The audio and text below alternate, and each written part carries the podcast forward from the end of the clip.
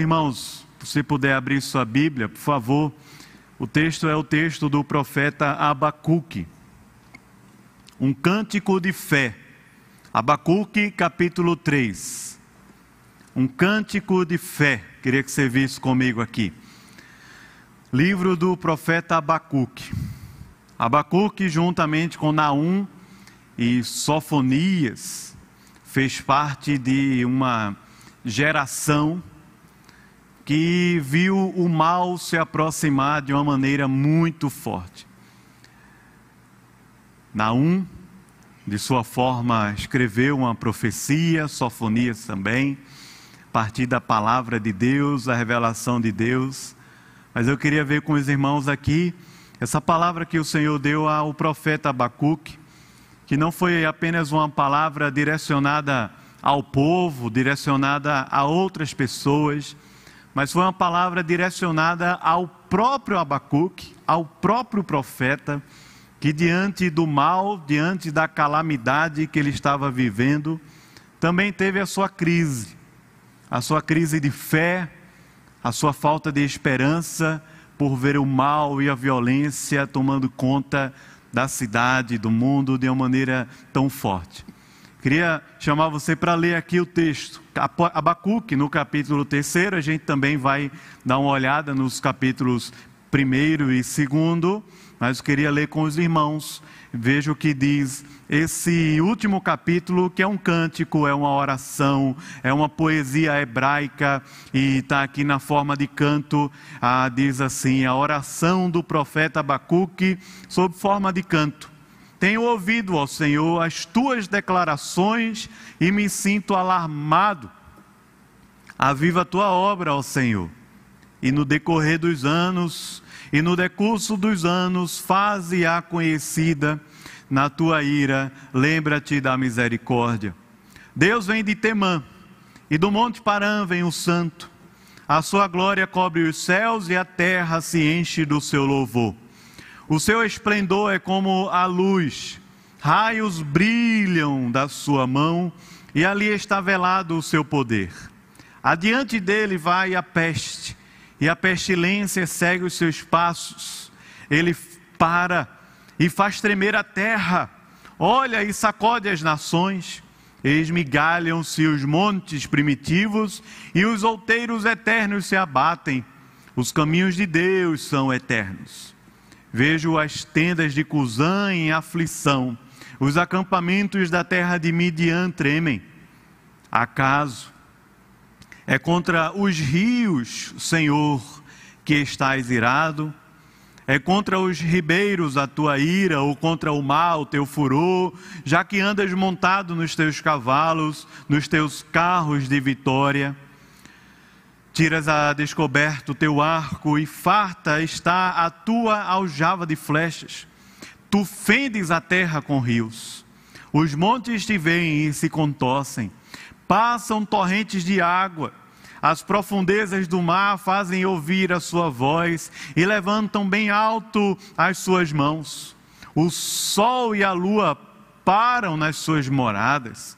Ao resplandecer a luz das tuas flechas sibilantes, ao fulgor do relâmpago da tua lança. Na tua indignação marchas pela terra, na tua ira calcas aos pés das nações. Tu sais para salvamento do teu povo. Tu sais também para salvar o teu ungido. Feres o telhado da casa do perverso e lhe descobres de todo o fundamento. Traspassas a cabeça do guerreiro, do, dos guerreiros do inimigo com as suas próprias lanças, os quais, como tempestade, avançam para me destruir. Regozijam-se como se estivessem para devorar o pobre às ocultas marchas com os teus cavalos pelo mar, pela massa de grandes águas. Ouviu, e o meu íntimo se comoveu. À sua voz tremeram os meus lábios. Entrou a podridão dos meus ossos e os joelhos me vacilaram, pois em silêncio devo esperar o dia da angústia, que virá contra o povo que nos acomete. Ainda que a figueira não floresça, nem haja fruto na vide, o produto da oliveira minta, e os campos não produzam mantimento. As ovelhas sejam arrebatadas do aprisco e nos currais não haja gado. Todavia, eu me alegro no Senhor, exulto no Deus da minha salvação. O Senhor Deus é a minha fortaleza e faz os meus pés como os da coça e me faz andar altaneiramente. Ao mestre de canto, para instrumento de cordas. Amém. Senhor, nós lemos aqui a tua palavra e pedimos a tua graça, a iluminação do teu espírito, Pai, que o Senhor nos abençoe a todos, fale ao nosso coração, de acordo com a tua vontade. O Senhor sabe aquilo que nós precisamos ouvir nessa tarde aqui. Nos abençoa muito, nós te pedimos, Pai, em nome de Jesus. Amém. Um cântico de fé esse é o tema que eu queria ver com os irmãos aqui, a partir do texto de Abacuque no capítulo 3. Como eu estava falando no início, Abacuque foi um profeta que viveu uma crise pessoal. E a questão de Abacuque era justamente o mal que estava vindo sobre a terra de Judá. Abacuque era profeta no reino do sul. A história de Israel é a história de um povo que foi dividido e Israel foi dividido no reino do norte e reino do sul. Na época de Abacuque, o reino do norte já tinha sido totalmente destruído pelo império da Assíria.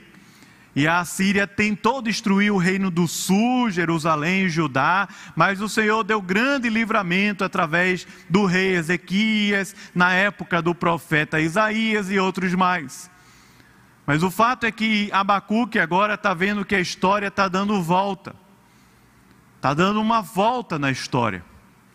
Porque aquele império da Assíria forte que dominou sobre o reino do norte e sobre grande região estava sendo totalmente esmagado por um novo império chamado Babilônia. Nínive, capital da Assíria, caiu no ano de 612 a.C. Abacuque está vendo isso acontecer. Ele é um profeta do século sétimo antes de Cristo.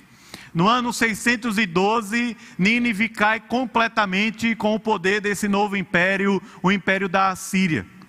No ano 605, mais ou menos sete anos depois, o Egito cai numa grande batalha conhecida como Batalha de Carquemes. E parece que é nesse momento em que o profeta Abacuque que fazia parte lá de Judá, em Jerusalém, ele apresenta diante de Deus a sua queixa, porque em um espaço de aproximadamente sete anos, a história mundial deu um colapso, aquele império da Síria que dominava foi totalmente destruído, e o Egito, que ninguém conseguia subjugar, foi também dominado e também perdeu a batalha contra a Babilônia através de um grande imperador, um grande general chamado Nabucodonosor. E é nesse finalzinho do século, é, é, no ano mais ou menos 605 a mais ou menos 600 ou 597, que Abacuque escreve a sua profecia. E ela é uma profecia muito pessoal. Eu queria que você olhasse, por favor, no capítulo 1, porque quando o profeta, vendo que o fim estava próximo, sentindo na sua própria pele, na sua própria casa, na sua própria família, nas redondezas da vida comum lá em Jerusalém, que as coisas não estavam muito bem.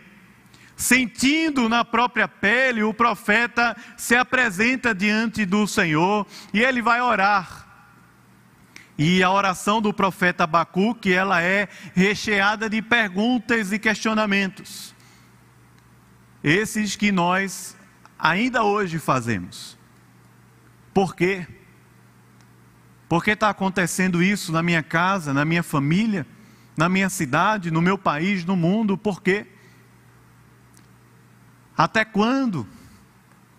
Até quando eu vou viver essa angústia, esse peso, essa, essa traição, esse sofrimento?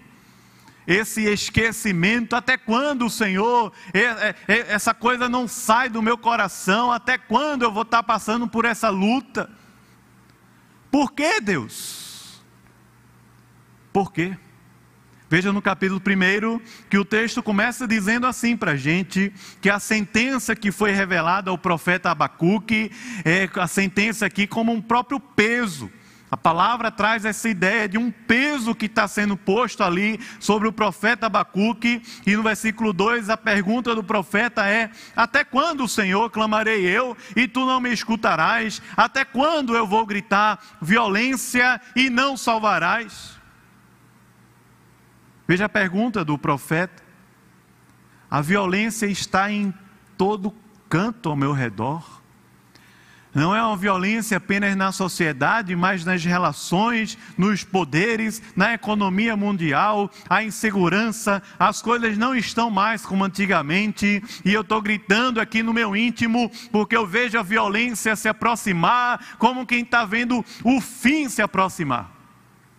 Você é um profeta que tem uma palavra muito dura, porque a palavra é: o fim está próximo. E estava bem próximo mesmo. Porque se Abacuque recebeu essa profecia mais ou menos no ano 605 ao ano 600, daqui a pouco tempo Babilônia vai chegar em Judá. Em 597 primeiro, depois em 586, destruindo toda Jerusalém e levando o povo cativo para Babilônia, para um cativeiro que durou 70 anos. O fim está próximo e o profeta está gritando violência. Ele pergunta no versículo 3 assim: Por que me mostras a iniquidade? porque o Senhor me faz ver o tamanho da maldade, o tamanho da opressão, o tamanho da iniquidade aqui ao meu redor, o tamanho da destruição e o tamanho da violência aqui ao meu redor. Eu vejo contendas, eu vejo que o litígio se suscita o tempo todo, eu vejo que a lei se afrouxa, a justiça nunca se manifesta e o perverso cerca o justo, a justiça ela é torcida. E ele está dizendo para Deus: Senhor, por que o Senhor me faz ver tudo isso? Veja que ele não está falando de coisas que estão longe dele, mas de coisas que estavam perto dele. Ele está falando de contendas, conflitos, rixas, divisões, é, problemas relacionais, traições, deslealdades, coisas que estavam perto dele. A lei se afrouxa e o perverso parece que está sempre prevalecendo contra Deus. Versículo 5.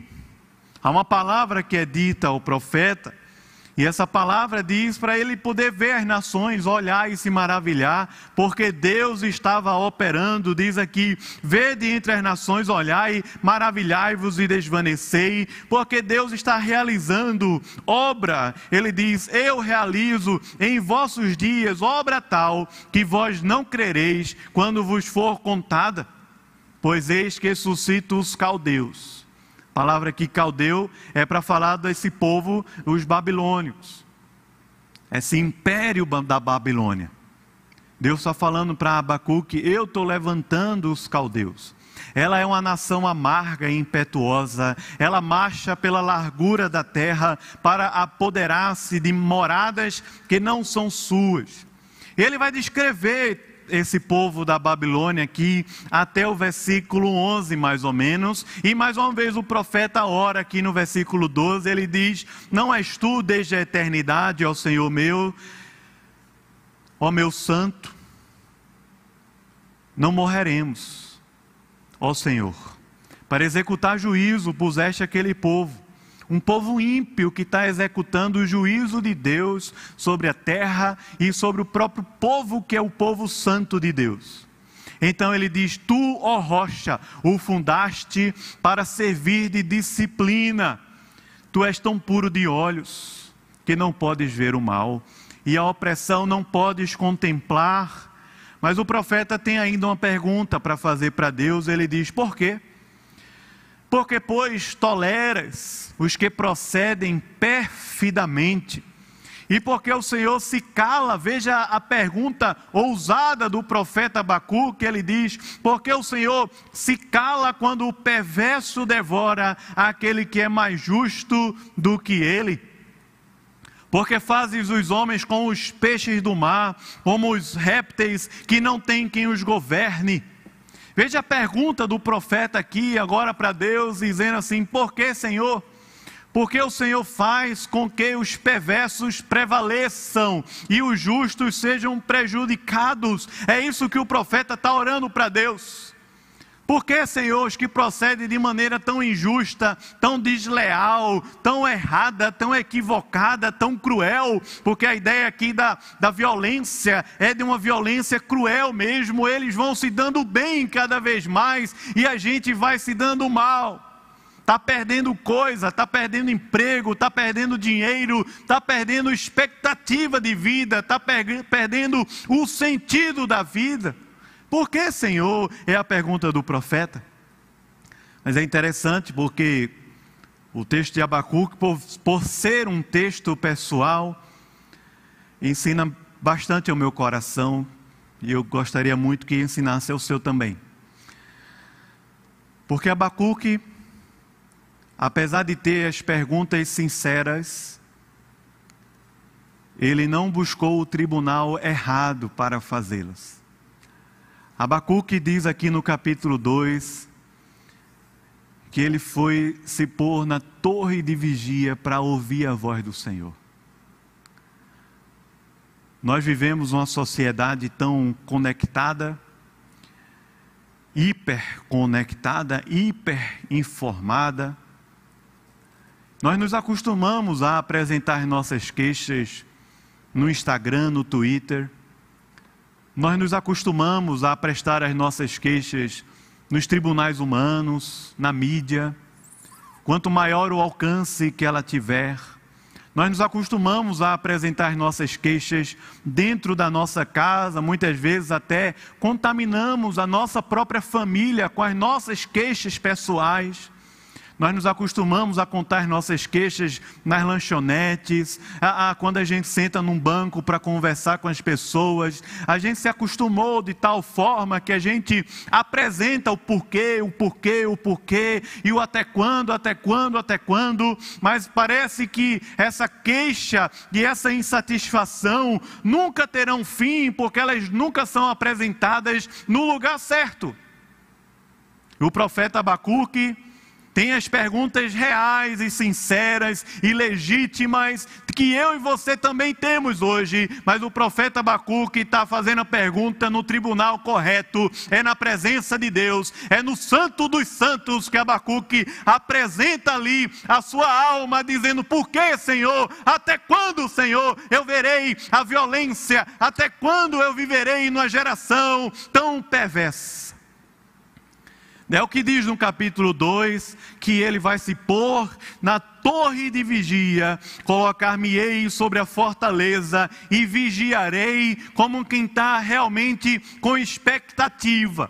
A palavra aqui, vigiar, é essa ideia. Alguém que está procurando, está com expectativa, ele está vigiando. E a vigi... o, o que o profeta está vigiando aqui é a manifestação da palavra de Deus ao coração dele. Ele diz: Vigiarei para ver o que Deus me dirá e que resposta eu terei à minha queixa. Qual é a resposta que o profeta recebeu? É justamente o que diz no capítulo 2. A resposta que o profeta Abacuque recebeu, ela deveria ter, ser conhecida na terra como ela foi, ela é, por isso nós estamos lendo aqui. Escreve a visão, põe em tábuas, grava, para que todo mundo possa ler, todo mundo possa ter acesso a essa palavra de Deus. Porque a visão está para se cumprir. Diz no versículo 4 assim: Eis o soberbo. E essa é a base de tudo que Deus vai falar aqui no capítulo 2 para o profeta. Eis o soberbo, aquele que confia em si mesmo, confia na sua própria competência, nas relações econômicas, nas relações com as nações ao redor, confia em si mesmo, na sua própria autonomia, na sua própria independência, acha que está por cima da lei, por cima da justiça. Ela diz aqui: eis o soberbo a alma do soberbo não é reta. ela tem desvios, ela tem buracos, desvios de conduta, desvios de caráter, histórias mal contadas, histórias em aberto, brechas na vida, inconstância o tempo todo, a sua alma não é reta nele, é o que Deus tenta fazer Abacuque perceber. Você está vendo com os olhos humanos, Abacuque, que a violência está vindo e os ímpios e os perversos, aqueles que usam as armas que não são as armas espirituais, as armas da palavra de Deus, estão prosperando e você está o tempo todo assim, angustiado. Deus está falando para Abacuque poder ver uma outra realidade. A realidade é que o soberbo não tem a alma reta nele. Mas em meio ao caos, em meio às inseguranças, em meio à própria calamidade que se aproxima desse povo, a palavra que Deus dá ao profeta Abacuque é que o justo, aquele que é justificado, este viverá pela fé. Aquele que vive em um mundo caótico, perdido, desestruturado, cheio de ansiedade, cheio de inseguranças, cheio de violências, este, por causa da justiça de Deus que foi manifestada em Cristo Jesus, pode viver aqui na terra com os olhos da fé. O justo viverá pela sua fé. Vive porque crê caminha porque crê, cresce e se desenvolve porque crê, está com o coração alegre porque crê, pode viver e sonhar e ter expectativas a respeito da vida porque crê.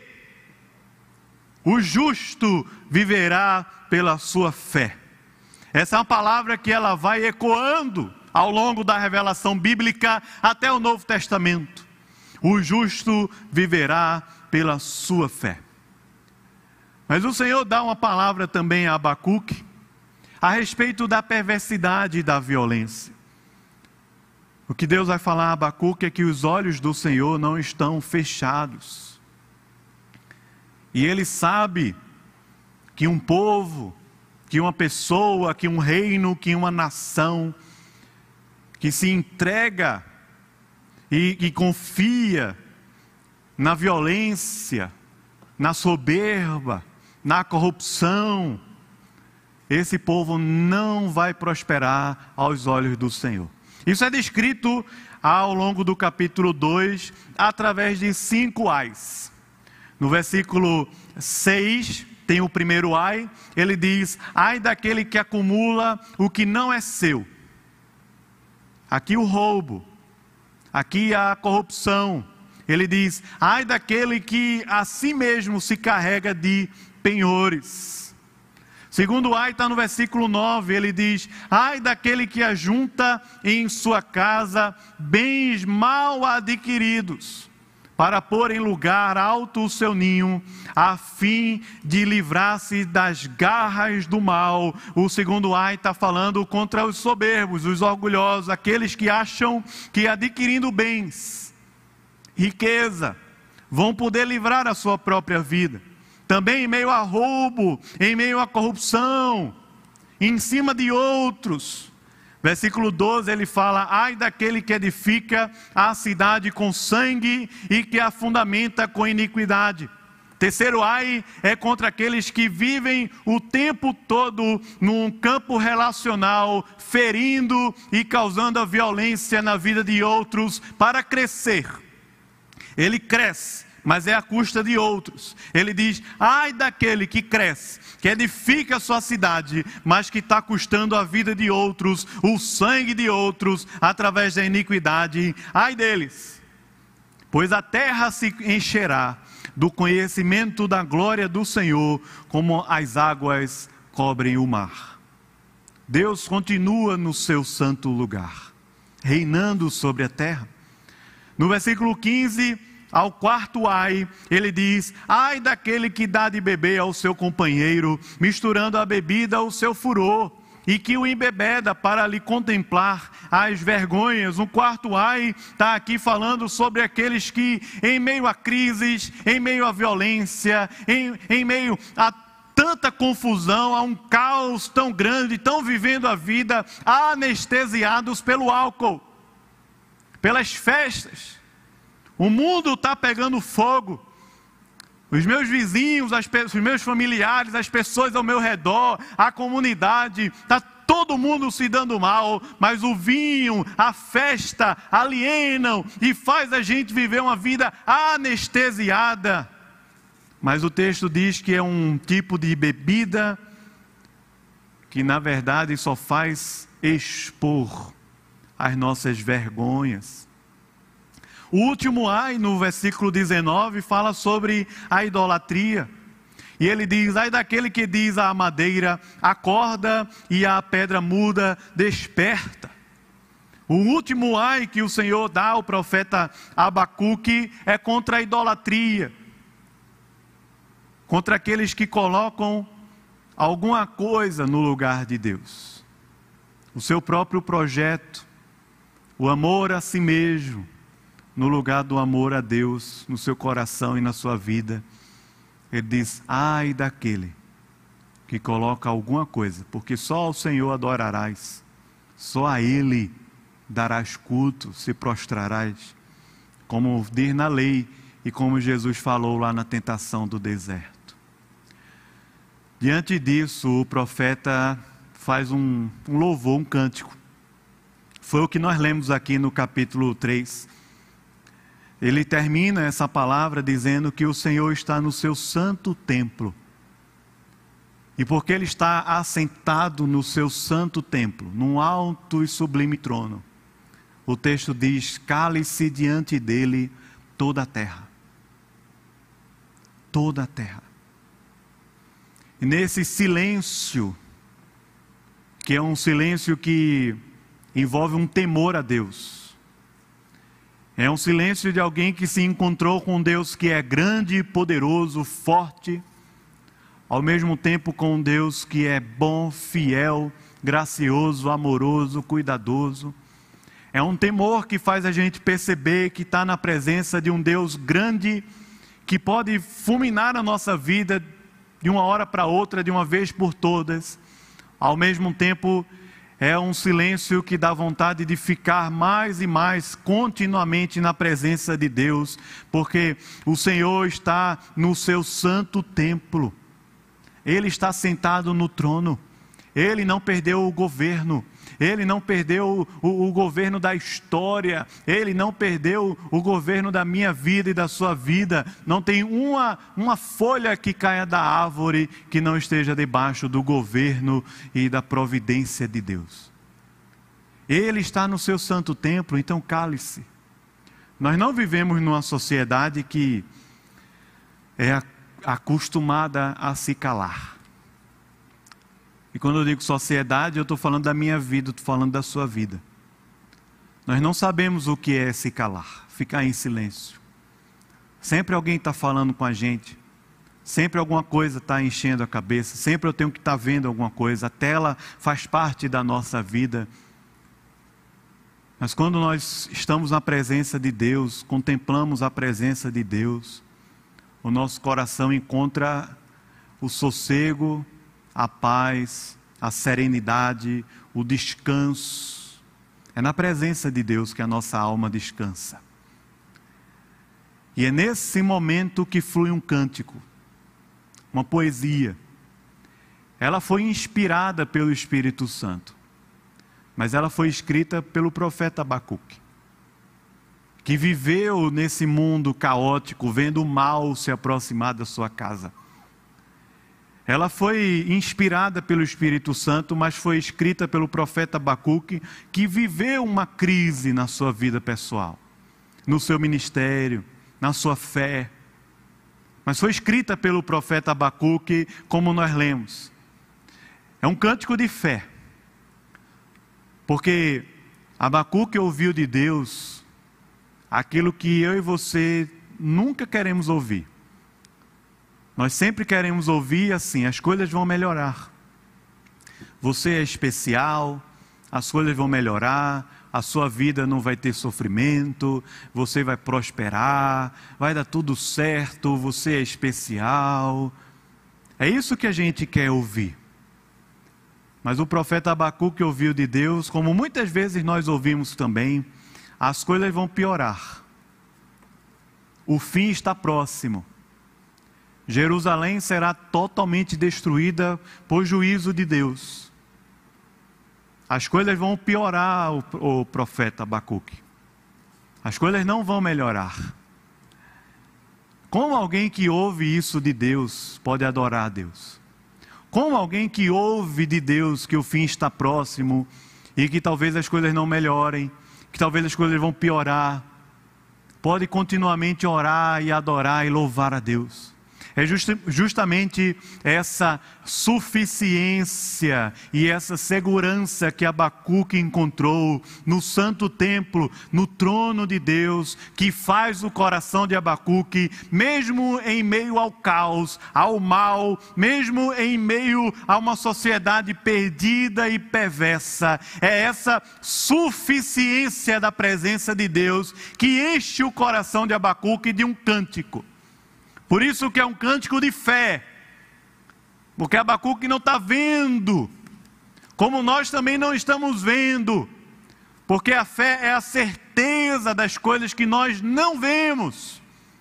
Porque nós que somos o povo de Deus, não vivemos atentando para as coisas que nós vemos, mas para as que não vemos, porque as que vemos são temporais e as que não vemos são eternas. É esse cântico de fé que conecta o coração de Abacuque na a sua realidade à própria eternidade de Deus. É esse coração de é esse coração de Abacuque, é essa oração de Abacuque que conecta a eternidade de Deus na sua própria realidade presente. E veja só que o versículo 2 diz para a gente, capítulo 3, versículo 2, é a primeira parte. Ele diz assim: Tenho ouvido ao Senhor as tuas declarações e me sinto alarmado Veja a oração do profeta Abacuque, ela mudou completamente. Agora ele está dizendo assim: Senhor, aviva a tua obra, e no, no decorrer dos anos, e no decurso dos anos, faze-a conhecida na tua ira, Senhor. Lembra-te da misericórdia. Versículo 2 eu quero tomar como um primeiro ponto do capítulo 3. Esse cântico de fé, que faz com que Abacuque mude completamente a maneira que ele estava enxergando a realidade da sua vida. Completamente. Abacuque começa o texto orando, dizendo: Por que, Senhor? Por que as coisas estão dando tudo errado? Por que é só violência? Por que, Senhor, é tanta injustiça? As pessoas estão falando mal, as pessoas estão falando isso, as pessoas estão com medo, as pessoas estão o tempo todo nos questionando. O mundo, as notícias que chegam para a gente são totalmente complicadas, elas são assim estarrecedoras. Eu não aguento mais. Ele está orando para Deus. Mas de repente a oração do profeta Abacuque muda completamente. Completamente. A oração do profeta Abacuque que estava focada apenas em si, nos problemas ao seu redor.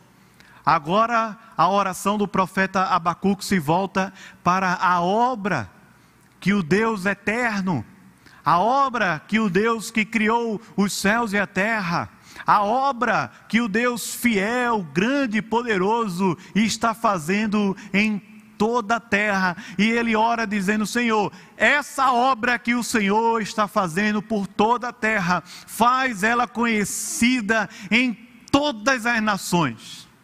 Abacuque é como se ele tivesse vendo a realidade através de um microscópio.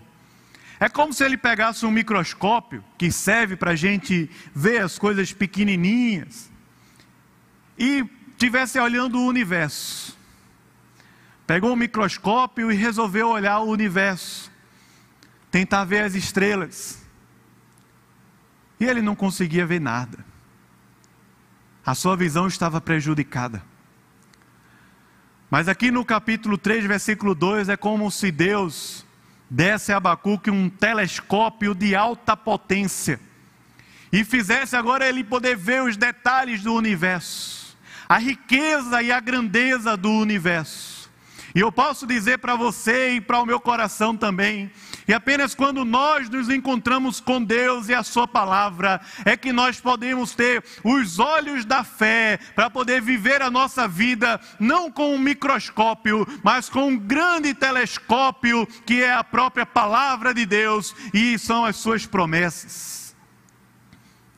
Abacuque não está mais orando a respeito das coisas que estão ao seu redor, mas ele está dizendo: Deus, faz a tua obra, Senhor. Faz o teu nome conhecido, Deus. Usa a minha vida, Senhor. Faz a tua obra conhecida na terra ao longo dos anos, Senhor. Traz um grande avivamento. Faz com que o teu nome seja conhecido, vivido, desfrutado e adorado em toda a terra, Deus.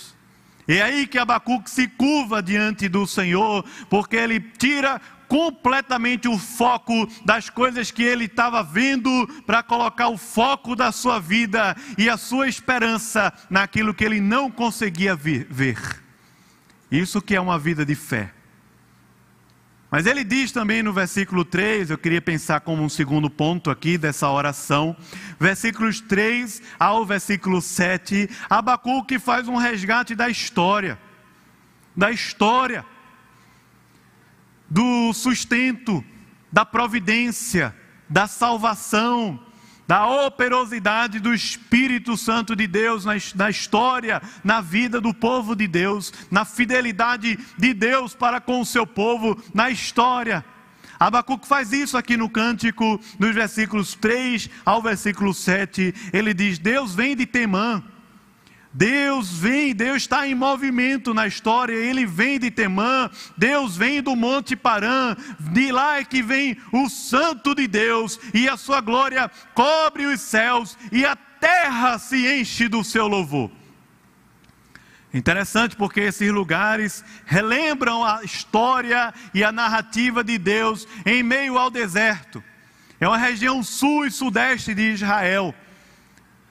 Está trazendo aqui a, a, lembrança do povo de Deus que foi salvo do Egito e que estava peregrinando pelo deserto rumo a uma terra prometida. Mas o grande sujeito dessa história, dessa poesia, não é o povo que está marchando, mas é Deus quem está levando o povo, Deus quem está em movimento, levando o povo do deserto até a terra da promessa. É Deus quem está em movimento. É Deus quem foi fiel no passado e que vai continuamente ser fiel no presente e no futuro, porque Deus vem de Parã, Deus vem de Temã, Deus vem do deserto. Deus que sustentou o seu povo durante 40 anos no deserto, é fiel para nos levar à terra da promessa. Versículos de 3 a 7, o profeta Abacuque relembra a fidelidade de Deus na história. Ele diz assim: O seu resplendor é como a luz, raios brilham da sua mão, ali está velado o seu poder, adiante dele vai a peste, e a pestilência segue os seus passos, ele para e a terra treme. Ele que está acima de todas as nações, ele olha e sacode as nações, como ele fez com o Egito lá atrás, e como ele vai fazer com a Babilônia também daqui a, a um tempo. Ele olha e as nações são sacudidas, esmigalham-se os montes primitivos, os outeiros eternos se abatem, porque os caminhos de Deus, eles são eternos.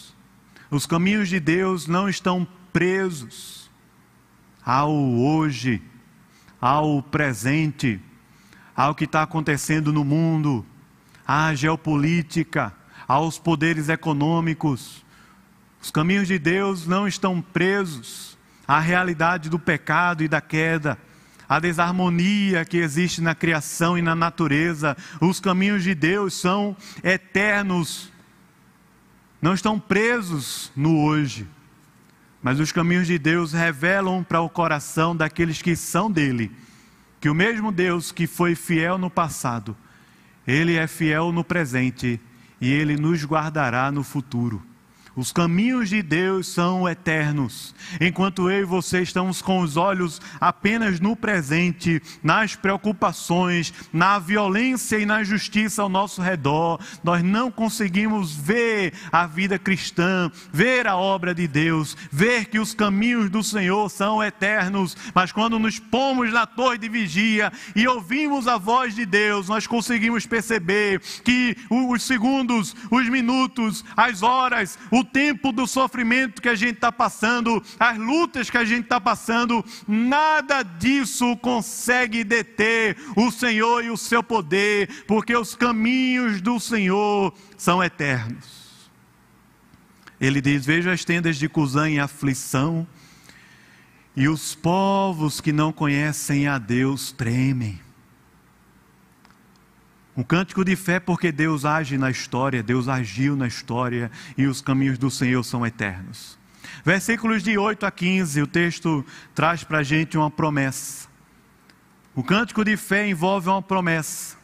E a promessa que é descrita aqui para a gente é a promessa do ungido de Deus. Perceba só como ele vai narrando para a gente esse cântico. Ele diz: Acaso é contra os rios, Senhor, que estás irado? É contra os ribeiros a tua ira, ou contra o mal o teu furor? Já que andas montado nos teus cavalos e nos teus carros de vitória, tiras a descoberto o teu arco e farta está a tua aljava de flechas. É verdade, o Senhor é Deus dos exércitos. Tu fendes a terra com rios, os montes te veem e se contossem, passam torrentes de água as profundezas do mar fazem ouvir a sua voz e levantam bem alto as suas mãos. O sol e a lua param nas suas moradas, ao resplandecer a luz das tuas flechas sibilantes, ao fulgor do relâmpago da tua lança.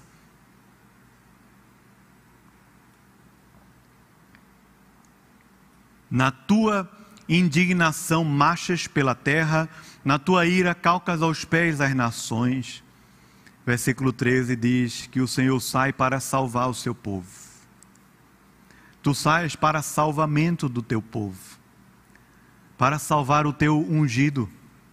Feres o telhado da casa do perverso e lhe descobres de todo o fundamento, o alicerce traspassas a cabeça dos guerreiros do inimigo com as suas próprias lanças, os quais, como tempestade, avançam para me destruir. Regozijam-se como se estivessem para devorar o pobre às ocultas. Marchas com os teus cavalos pelo mar, pela massa de grandes e grandes águas sobre a terra. Esse é um cântico de fé que consegue ver a história a partir das promessas de Deus. Aqui o profeta, nesse cântico, nessa poesia, fala sobre a natureza. Ele diz: toda a natureza para, treme diante da presença de Deus. O sol, a lua, as profundezas do mar se faz ouvir a sua voz. Os ribeiros. O Senhor ele anda montado num cavalo com arcos de vitória. Deus é Deus que é Senhor dos exércitos. Ele marcha por toda a terra, toda a terra. O Senhor marcha. Mas todo esse agir de Deus na história, na vida, é para salvar o povo do Senhor e para salvar o seu ungido. Veja o que está acontecendo aqui. Abacuque, mais ou menos no ano 600 antes de Cristo. O ungido ainda estava para vir. Ainda estava para nascer o ungido. Essa expressão aqui do versículo 13, o teu ungido. Algumas pessoas dizem que está se referindo ao povo de Deus, mas ele já fez isso na primeira parte do texto, e geralmente ungido não se refere ao povo de Deus, como nação de Israel, aqui no, na profecia. Alguns dizem que é Ciro que vai libertar o povo da Babilônia 70 anos depois, e é verdade. Mas Ciro representa o grande ungido de Deus que veio libertar o povo de uma vez por todas do cativeiro do pecado e das trevas. 600 anos antes de Cristo, o ungido não tinha vindo ainda. Mas a oração de Abacuque, de fé, é como quem está dizendo: O Senhor salva o ungido que virá, aquele que foi prometido ao longo de toda a revelação da história bíblica. Esse é o ungido que virá, porque Abacuque está orando com fé e crendo nas promessas de Deus. O Senhor sai à terra, ele marcha pela terra para salvar ao seu ungido e as suas promessas. O ungido virá, mas nós estamos do outro lado da história. Dois mil anos depois que o ungido veio, o Cristo se fez carne e habitou entre nós. Ele morreu naquela cruz pelos nossos pecados. Ele venceu a morte e ressuscitou. E ele está assentado à direita do trono de Deus Pai, governando e intercedendo pela minha vida e pela sua vida para que eu e você possamos desfrutar das realidades espirituais de estar assentado à destra do trono de Deus, juntamente com Ele. Assentados em lugares celestiais, juntamente com Cristo. O ungido já veio. Toda essa história do cativeiro, toda essa história que aconteceu aqui 600 anos antes de Cristo, de um povo que foi disperso e que será novamente ajuntado. Toda essa história aponta para a grande história do ungido de Deus. Quando Cristo veio ao mundo e cumpriu totalmente a sua obra, ele enviou o seu povo para todas as nações, o seu povo foi espalhado e disperso por todas as nações do mundo, a fim de fazer discípulos, de fazer o nome de Deus conhecido, de provar e ver desse grande avivamento da obra de Deus na terra. O povo foi totalmente disperso e vive em vários e vários cativeiros, em várias e várias nações ao redor do mundo inteiro. Mas o poder espiritual é o mesmo é chamada da grande Babilônia. Essa Babilônia que Abacuque tem medo, que é que eu e você vivemos, é um grande sistema contra Deus, é a grande Babilônia. Mas o ungido já veio para prometer para mim e para você que ele virá. E quando o ungido vier, o povo que se chama povo de Deus será ajuntado de todas as nações da terra para provar de uma terra que manda leite e mel, do fruto da árvore da vida, para provar daquele fruto que traz cura a todas as nações. Quando o ungido vier, e eu posso dizer para você, irmão, hoje no século 21, Deus continua movendo a história a fim de que o seu filho venha e possa restaurar toda a terra para a sua glória. Ele virá. E a promessa é que essa grande Babilônia vai cair. E o seu ungido vai prevalecer, para que eu e você possamos viver na presença de Deus eternamente. Mas na terra. Porque o conhecimento do Senhor encherá a terra como as águas cobrem o mar. É por isso que um cântico de fé envolve essa confiança nas promessas de Deus essa confiança na palavra de Deus. Viver uma vida contracultural no mundo que nós vivemos. A nossa esperança está na volta de Cristo Jesus e na restauração, novos céus e nova terra. Por isso que o profeta termina o cântico dizendo assim na última parte: Ouviu versículo 16, se você puder.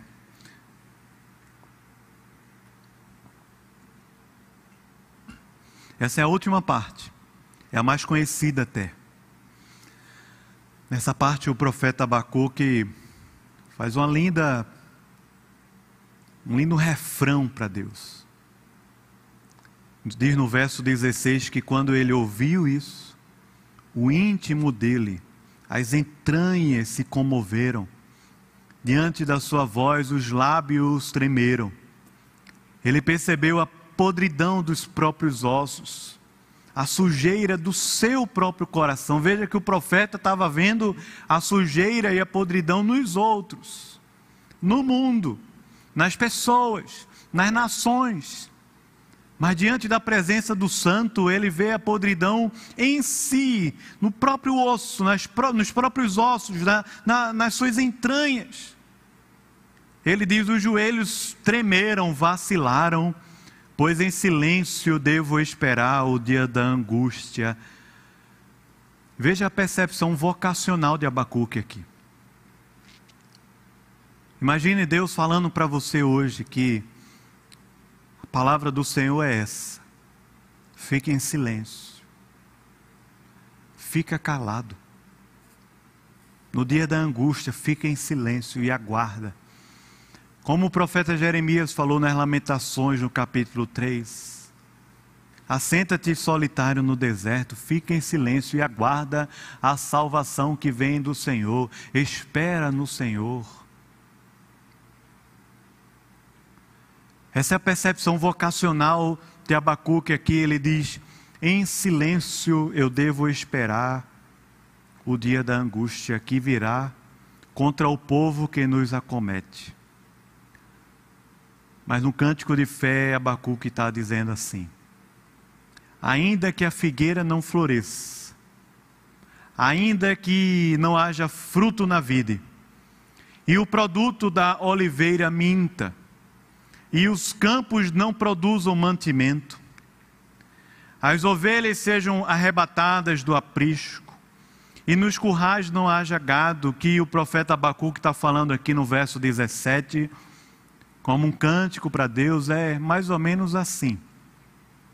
Ainda que não tenha comida na minha mesa, que me falte os elementos mais essenciais de, um, de uma cultura, de uma família judaica, ainda que eu não tenha um prato de comida na minha mesa, ainda que eu não tenha um lugar para que eu possa trabalhar, ainda que me falte a comida e o trabalho, o trabalho da terra. De onde vem a comida? E ele traz aqui justamente os animais, o gado, as ovelhas. Ele fala, ainda que eu seja roubado, porque as ovelhas sejam arrebatadas, ou seja, ainda que eu sofra tamanha injustiça. Esse é um cântico de fé de quem não está mais vendo a história com os olhos humanos, mas ele está vendo a história com os olhos espirituais da palavra. De alguém que não está mais lutando com as armas humanas, mas agora está lutando com as armas espirituais e poderosas em Deus para destruir fortalezas. Ele diz: ainda que me falte os bens mais essenciais para a minha vida e a minha família. Eu não vou afundar, eu não vou sucumbir, eu não vou desistir, eu não vou abrir mão da tua presença e da tua palavra, eu não vou largar o pé daqui. Então ele diz assim: ainda que, ou seja, uma situação hipotética, que me venha faltar o bem mais essencial para que eu possa comer, o pão nosso de cada dia, ainda assim eu não vou abrir mão de estar na tua presença e de confiar no Senhor. Porque o Deus que sustentou o seu povo durante 40 anos no deserto, não faltando comida um dia e não permitindo que as roupas se desgastassem e as sandálias dos pés também se acabassem, o Deus que guardou o seu povo e foi fiel dia a dia durante 40 anos no deserto, é o mesmo Deus que providencia o pão nosso de cada dia, dá-nos hoje então ele diz: Eu não vou viver minha vida baseado no que eu vejo, mas no que eu não vejo. E por isso ele canta dizendo: Todavia, eu me alegro no Senhor. E aqui a expressão máxima das emoções, ele diz aqui: Eu exulto, eu estou com júbilo na presença do Deus que é a minha salvação. O Senhor Deus é a minha fortaleza, Ele é a minha força. E eu não vou esperar por Deus assim com a vida fraquinha, minguada, chorando, cambaleante pela rua, errante de um lado para o outro, pedindo ajuda, não. O que o profeta está dizendo é que Deus é uma fortaleza, é um lugar seguro, e que ele não vai ficar ali parado, choramingando, não. O que o profeta está falando é que ele vai viver com os pés rápidos, velozes e seguros como os da coça. Ele diz assim: Eu vou andar é altaneiramente. Ele diz: Todavia eu me alegro no Senhor, exulto no Deus a minha salvação.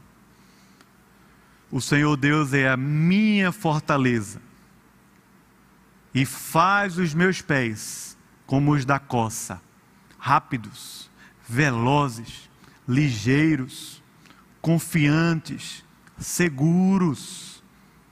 E eu vou andar sobre as colinas, sobre os montes, eu vou andar altaneiramente, com os pés firmes e seguros, ainda que me falte comida na minha casa. Um cântico de fé é um cântico que faz o futuro se mover para o presente. Porque a certeza da provisão, do sustento e da presença de Deus, como quem está provando hoje o próprio fruto da árvore da vida, enquanto caminha ainda no mundo caído, numa grande Babilônia. É esse o cântico de fé de Abacuque. De alguém que, por encontrar Deus, tirou o foco das coisas ao seu redor e pôs os olhos no Senhor e na Sua obra, dizendo: Senhor, aviva e usa a minha vida. De alguém que viu a fidelidade de Deus na história e pôde perceber que os caminhos do Senhor são eternos de alguém que crê nas promessas de Deus, que salva o seu povo e salva o seu ungido.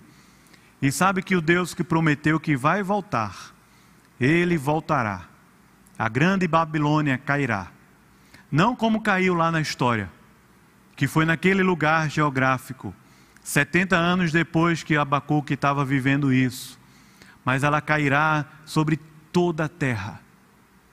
E toda a terra provará de uma grande restauração, novos céus e nova terra. O Senhor está em movimento na história para salvar o seu ungido.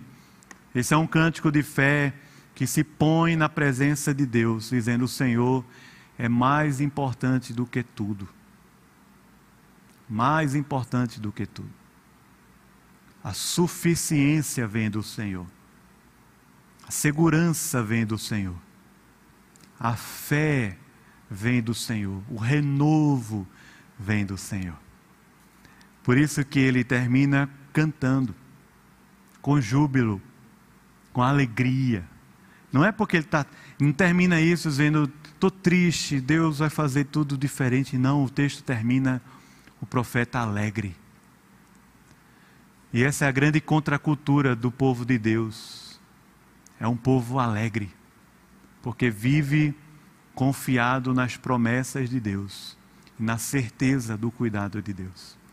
Amém? Vamos orar? Queria convidar o grupo do louvor aqui para a gente orar. Se você puder fechar os seus olhos e orar ao Senhor no seu coração, no seu lugar.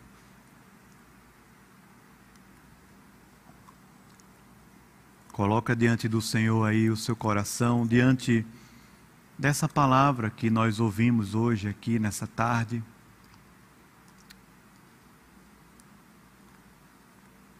O que é que Deus está falando com você?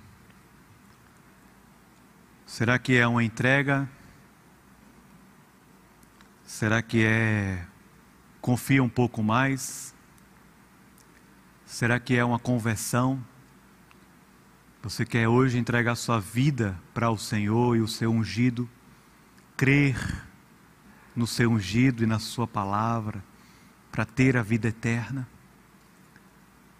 Será que é uma restauração do ânimo, das forças, da própria inconstância e insegurança para andar altaneiramente aqui na terra? Altaneiramente. Ore ao Senhor no seu coração. Deus sabe o que precisamos. E Ele nos atende e nos alcança conforme o conselho da Sua vontade. Senhor, nós estamos aqui, Pai, na Tua presença, Deus, forte, mas também amorosa e graciosa. E queremos, Pai, pedir que o Senhor nos visite, que o Senhor nos abençoe, nos fortaleça e nos use. Não é fácil esperar o dia da angústia em silêncio. Não é fácil. Nós te pedimos, Senhor, guarda o nosso coração. Fortaleça o teu povo, o rebanho do teu pastoreio, que está impedido hoje de se reunir fisicamente, a comunhão dos santos, para estarmos em, para estarmos em tua presença aqui.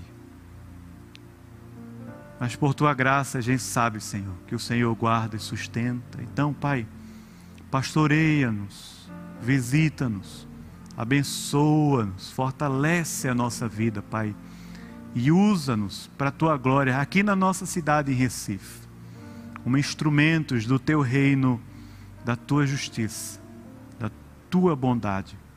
Ó oh, Pai, nos abençoa, Senhor, em nome de Jesus e que a graça maravilhosa do Senhor Jesus Cristo, o amor de Deus querido, eterno e amado Pai, o poder, a comunhão e a amizade do Espírito Santo da promessa, seja sobre nós, o seu povo, hoje e para todo sempre. Amém. Amém.